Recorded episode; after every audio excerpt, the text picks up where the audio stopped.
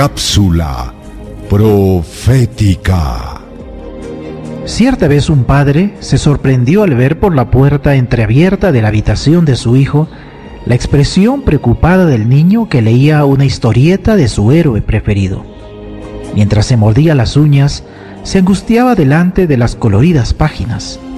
Después de unos minutos, el padre volvió a la habitación del niño y ahora lo encontró con el rostro sereno. Despreocupado, que esbozaba una sonrisa, el padre curioso preguntó, Hijo, hace unos minutos vi que estabas angustiado con la historieta que leías, pero ahora estás sonriendo. ¿De qué se trataba la historia? El niño sonriendo respondió, Lo que pasó es que, cuando me viste preocupado, estaba leyendo la parte en que mi héroe había sido tomado prisionero y lo estaban torturando.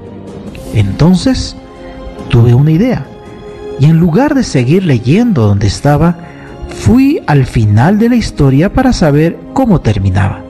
Por eso estoy feliz, porque ahora sé que mi héroe al final derrotará a su enemigo y será el vencedor. Amigos, cuando leemos las páginas de nuestra historia, vemos que el mal predomina y que el reino de las tinieblas ha alcanzado la supremacía de este mundo. Pero debemos recordar que al final de la historia, nuestro héroe, nuestro Señor Jesús, será el vencedor. Así es, Él ya venció en la cruz del Calvario.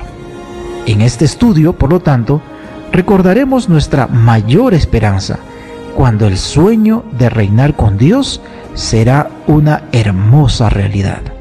Por ello, cuán categórica es la siguiente declaración de Elena de White en el libro El Camino a Cristo, la página 54, donde dice, Alzad la vista los que vaciláis y tembláis, porque el Señor Jesús vive para interceder por nosotros. Agradeced a Dios por el don de su Hijo amado y pedid que no haya muerto en vano por vosotros. Su Espíritu os invita hoy. Id con todo vuestro corazón a Jesús y demandad sus bendiciones. ¿Deseas recibir la guía práctica de estudio Profecías de Daniel o la Biblia habla? Solicítalo hoy mismo escribiendo a esperanza.nuevotiempo.org